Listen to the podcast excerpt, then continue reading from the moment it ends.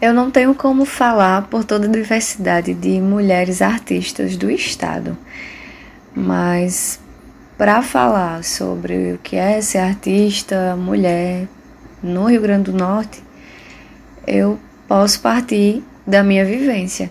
É isso aí. Estamos começando o nosso Pode elas. Pode Elas. Pode elas. Pode elas. Pode elas. E se você tá aí lavando louça, correndo atrás de suas coisas, né, indo para o trabalho, ou indo para a escola, ou indo resolver algum assunto, e você quer ouvir o nosso podcast, coloca aí no Spotify, coloca no carro, coloca na cozinha, coloca na sala, escuta com o namorado, com a namorada. É, gente, um podcast ele tem essa mágica, né, que é de a gente ouvir e poder fazer qualquer outra atividade ouvindo, né? Ouvindo conversas, ouvindo bate-papo, ouvindo acerca das, das coisas corriqueiras, né? E esse podcast ele vem trazendo essa reflexão há mais de anos sobre a arte potiguar e as mulheres. Neste, como estamos em época de eleição, vamos conversar também sobre a expectativa que fazemos em cima de tudo isso, de tudo que está acontecendo hoje. Bom, e hoje a gente vai trazer duas gatas é, para conversar com a gente. Uma poeta, Ediane França, que é jornalista, ativista do movimento negro e da mídia livre, e ganhadora do Prêmio Estadual de Direitos Humanos Emanuel Bezerra dos Santos 2016 da Câmara Municipal, é, juntamente com a mídia Ninja. Também temos a profissional do serviço social, mas também musicista, Cíntia Simão, que vai trazer um pouco das, de, das suas reflexões sobre o momento hoje e da sua música também. Bom, vamos dar voz a essas mulheres. Então, eu sou Cíntia, sou nascida aqui no estado. Eu canto, componho, venho construindo um caminho na música há alguns anos, apesar da formação e da atuação na área do serviço social. E mais recentemente eu tenho focado no lançamento do meu primeiro trabalho autoral, é um EP que vai sair até o fim do ano completo. Primeiro vão vir alguns singles e ele tem seis músicas, são todas compostas por mim e tem a participação de outros artistas incríveis aqui do estado também, entre instrumentistas, é, pessoas que contribuíram na produção, na direção desse trabalho. Olá a todas, todos e todes, né? Eu sou Ediane França, sou escritora, poeta, sou jornalista, é, também sou ativista do movimento negro. Eu atuo na frente é, da literatura feminina negra, né? faço parte do coletivo de escritoras negras que reúne mulheres por toda parte do Brasil mulheres pretas que fazem da escrita o seu lugar de afirmação, o seu lugar de luta, o seu lugar de fala. É, eu venho trabalhando na escrita desde, 2000, desde que eu tinha uns 13 anos, na verdade. Só que eu nunca acreditei que esse lugar da escrita fosse para mim porque o que era apresentado para mim nas escolas era que a literatura era feita por homens brancos velhos que já tinham morrido. Então, assim, na minha concepção, eu, enquanto uma menina de periferia preta, não tinha esse espaço na escrita. Quando eu venho é, ter fôlego de, de de esperança mesmo, de sonhar com a possibilidade de ser escritora, foi na pandemia. Né? Eu já tinha muitos escritos engavetados que ficavam somente para mim. Mas na pandemia, em 2020, eu resolvi que eu teria essa coragem de pôr para fora. É. Eu já tinha tentado fazer isso em, em, por volta de 2016, 2017. E em 2020 eu tive essa vontade. E foi quando eu comecei a buscar é, escritoras pretas, né? Que eu me identificasse. Eu já conhecia algumas, né? Como Lélia Gonzalez, Audre Lorde, é, Conceição Evaristo. Mas eu queria buscar mais, né? Para me sentir representada também, porque é importante, a gente só tem é, forças, né? A gente só ganha forças quando a gente vê as nossas nesse, nesse lugar também. Então, o pontapé inicial foi isso, foi eu acreditar que esse era meu lugar, que até então eu, eu achava que não era, que eu não pertencia diante de todo o histórico que eu vivi. E esse pontapé inicial foi em 2020. Né? A partir daí, eu começo a participar de coletâneas, escrituras negras, dois, sinergia, mulheres sábias, mulheres das letras Portugal, enfim, né? uma série de coletâneas. Então, aqui a gente sempre fala sobre essa, esse grande desafio que é ser mulher artista. E eu gostaria que vocês falassem, né, também trouxesse um pouco da experiência de vocês sobre isso. Iniciando esse episódio, colocamos um trechinho da fala de Cíntia. Agora a gente vai retomar. Com você, Cíntia. É, ainda no período da infância, da adolescência, voltar para o ensino escolar e perceber a ausência do incentivo à arte, à música. É uma coisa que ainda não é tão presente. Hoje a gente já tem algumas escolas que têm esse ensino da música, que é uma chance né, das pessoas verem, conhecerem, se identificarem. Então eu não tive isso. O, o meu encontro com o ensino da música, ou com a possibilidade da música ser uma carreira, ser um trabalho, foi muito tardio. E aí quando você toma isso para você, quando você assume e diz que vai trabalhar com isso, vem mais algumas dificuldades. Por toda a questão que eu já falei, da falta de reconhecimento, as pessoas ainda têm muita dificuldade de reconhecer profissionais da arte como trabalhadores, como um trabalho que deve ser bem pago. O próprio setor público, os governos é, ainda não, não desenvolveram também uma forma mais efetiva de apoiar esse público, o setor artístico em suas diversas expressões. Então a gente acaba tendo essas dificuldades seja de acessar oportunidades de estudo, de formação, de publicidade mesmo, de aparecer, de estar nos locais, de gravar os projetos, de espalhar esses projetos, fazer com que as pessoas conheçam a gente. Então é preciso que cada vez mais exista um olhar para a arte, para a música e dentro desses campos que haja um olhar também para esse recorte do que a gente estava conversando, que é o recorte de ser mulher, de ter mais dificuldade para se inserir, para estar nos espaços. Fazer qualquer coisa sendo mulher é uma tarefa muito árdua. E tocar projetos artísticos sendo mulher é ainda mais difícil, porque Geralmente, as pessoas precisam ter um emprego principal para ter condições de tocar os seus projetos na cultura, na arte. E se a gente soma isso ao fato de ser uma mulher artista, a gente vê um cenário de desigualdade, onde várias pesquisas apontam que homens ocupam mais espaços, seja fazendo a arte de forma mais direta, estando ali no palco, nos holofotes, ou estando em cargos de produção, nos bastidores.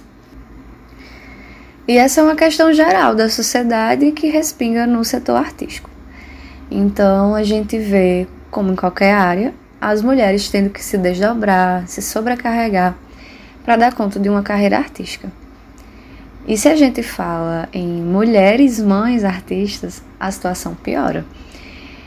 Porque a gente tem uma cultura onde os cuidados com a casa e com os filhos ficam esmagadoramente com as mulheres com as mães, as irmãs, tias, avós, é, muitas vezes até meninas, crianças ainda.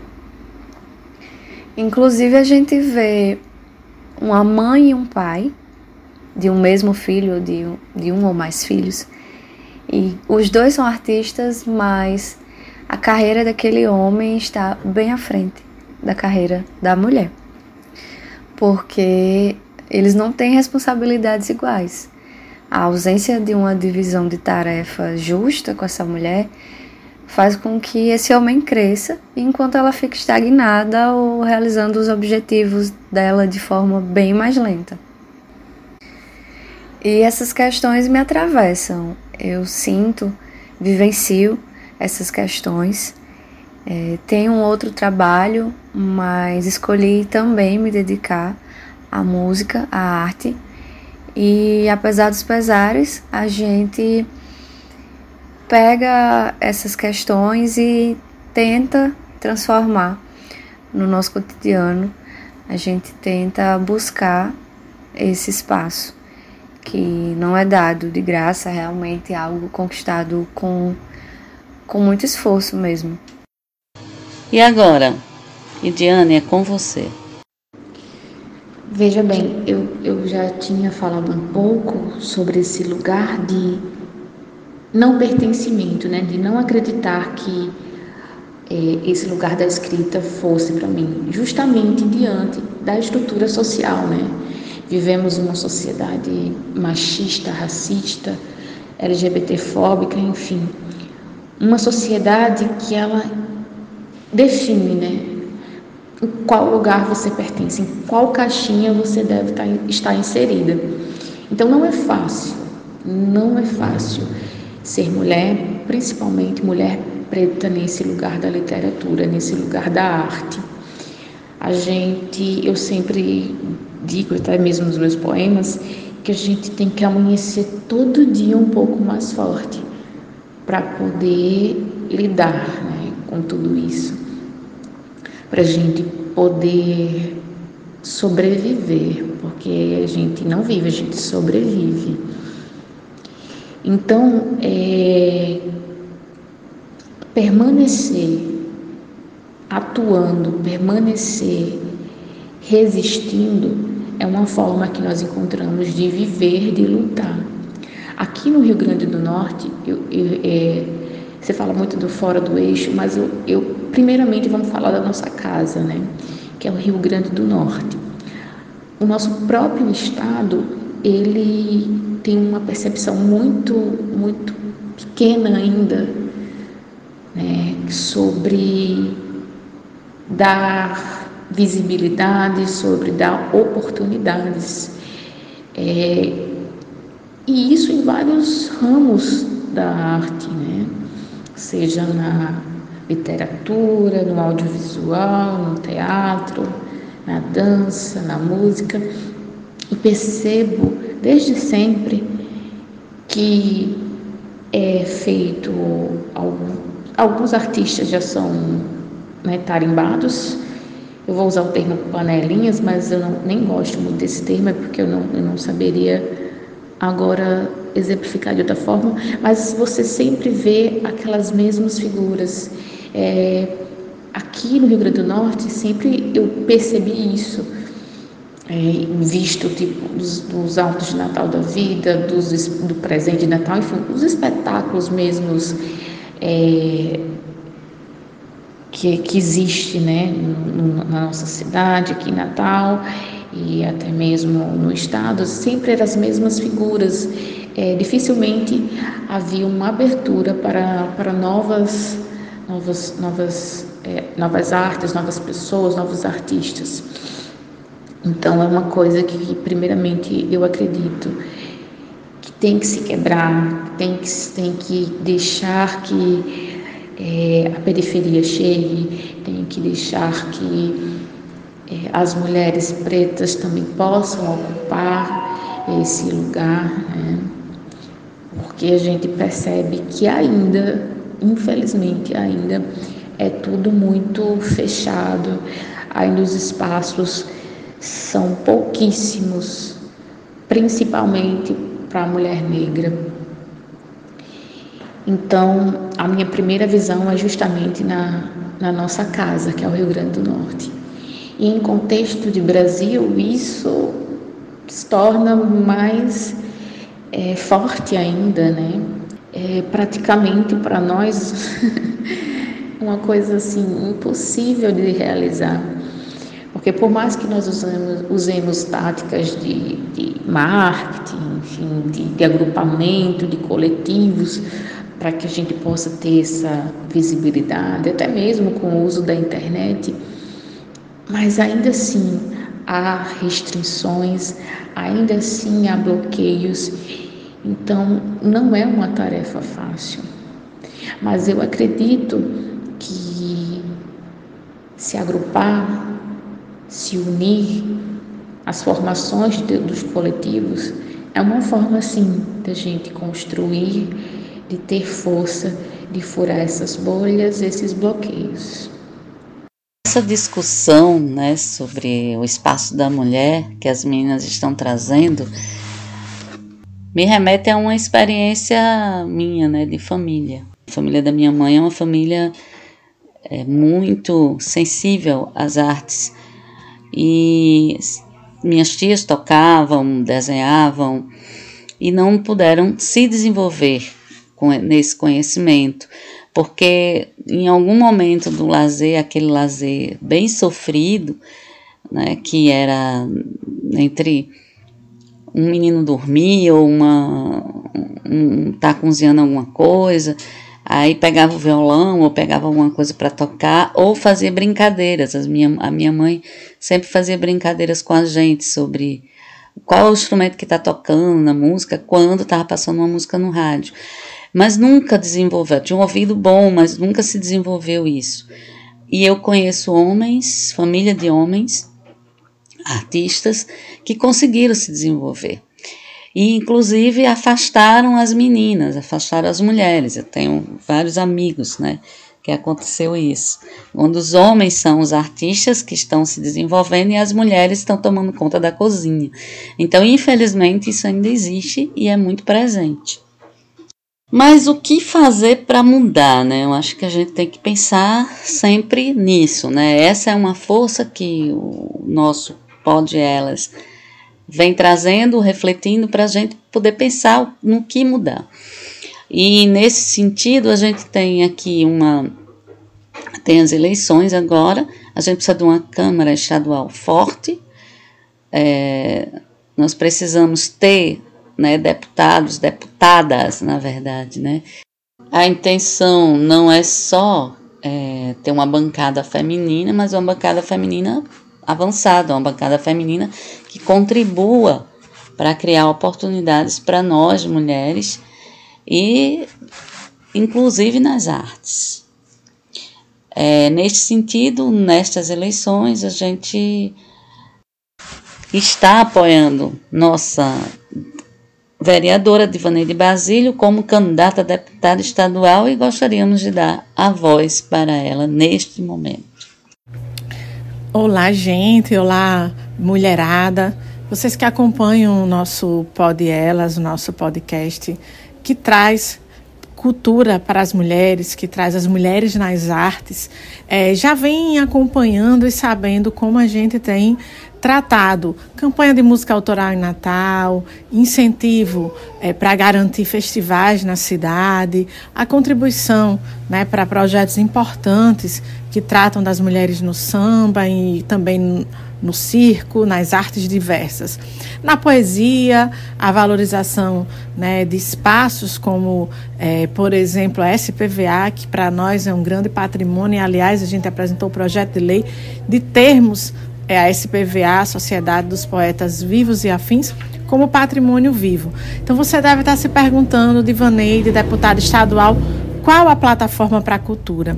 Além de valorizar essas experiências que já existem a partir desse olhar que a gente tem na cidade, como a gente teve e como a gente tem com a renda de Bill na Vila de Ponta Negra, a gente quer trazer essa cultura estadual, pensar uma rede da cultura local em cada lugar que a gente visita. Os lugares têm identidade e a gente quer contribuir para a afirmação dessa identidade por todos os lugares que a gente passa formar essa rede de cultura né, mais fortemente no nosso estado, pensar que agora, nesse período em que a gente sai da pandemia, e eu acredito que a gente está numa fase de respirar, e daqui a pouco a gente vai estar tá no momento é, de poder investir mais ainda, a gente precisa investir mais a partir da cultura com certeza, a valorização das artes, da arte negra, dos festivais de música autoral no RN. Então, aquilo que é semente que a gente plantou na cidade do Natal,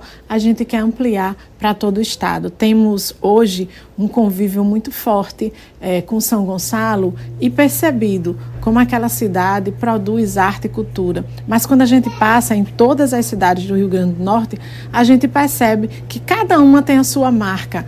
É a banda né, lá em Cruzeta, é o bordado lá em Caicó. Agora, como fazer que essas artes diversas sejam valorizadas?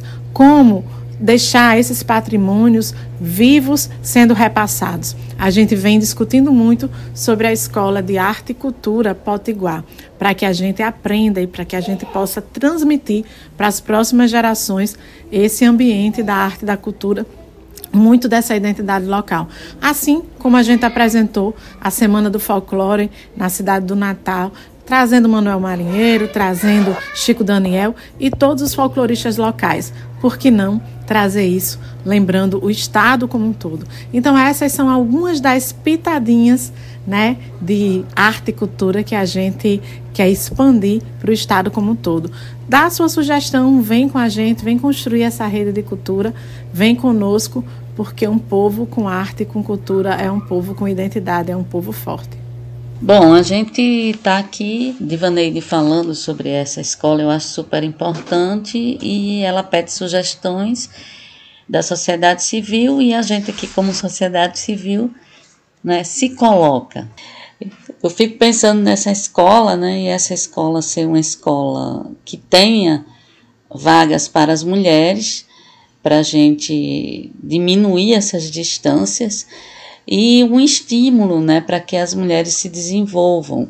Que estímulos seriam esses? Seriam a gente vai ter que agregar outras questões, é, estimular, fortalecer, inclusive a, as creches, né?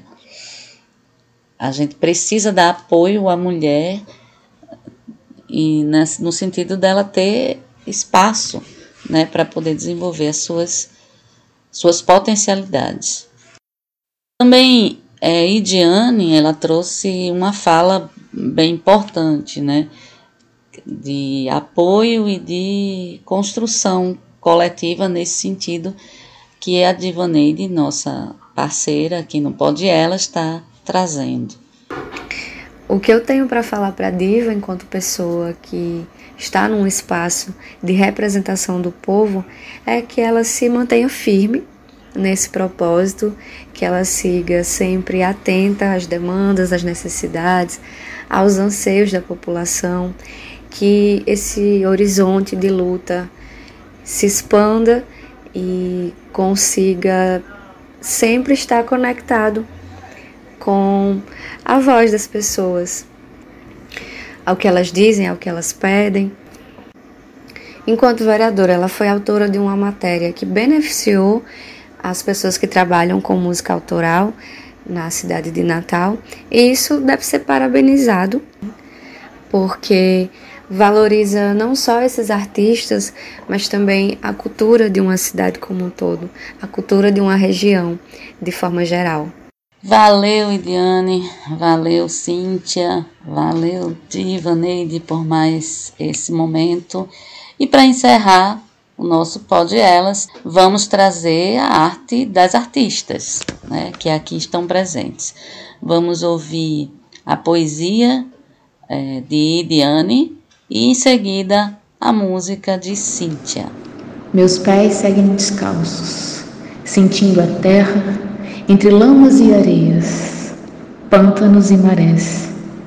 Posso dizer que meus pés também seguem cansados, entre jornadas quádruplas, trabalhos e lotações. Minhas escritas parecem suficientes, quem sabe quando tornarem póstumas, honores causa, ou qualquer coisa do tipo. O que me dizes, Carolina? Talvez eu tenha que gritar mais, me impor, até mesmo assumir uma bancada. Fala daquilo que nos corta todas as manhãs, mas o silêncio me parece iminente. Fuzilamento. O que me dizes, Marielle? Nós temos útero, ovários, trompas, seios, sexo feminino. Somos todas iguais. O que me dizes, Beatriz? Nesse instante, minhas mãos tremem. Sinto uma dor em meu peito, como se cinco tiros me atravessassem. As lágrimas escorrem, me faltam forças, ar. Fecho os olhos, mais uma morte. Agora tudo parece vazio, líquido, amniótico. Estou novamente no útero de Oxum. Todas as vezes que morro, volto ao seu ventre, segura e acolhida para mais um renascimento. O que me dizes, Lélia, Aldre e tu, Conceição? Não há sofrimentos novos, há mais olhos que sono. Trazemos as marcas da exploração, por isso mesmo trazemos conosco a marca da libertação. Renascida, recomposta, ainda sobre os pés descalços, sigo, sabendo que me chamarão de preta antes de me chamar de mulher e Diane França. Oi, eu sou Cíntia, sou cantora e compositora potiguar e essa música que você vai ouvir agora se chama Como a Chuva. E ela utiliza as sensações boas que a chuva traz para relacionar com o encontro entre pessoas, o encontro amoroso, afetuoso, numa relação que tem leveza, que tem tranquilidade.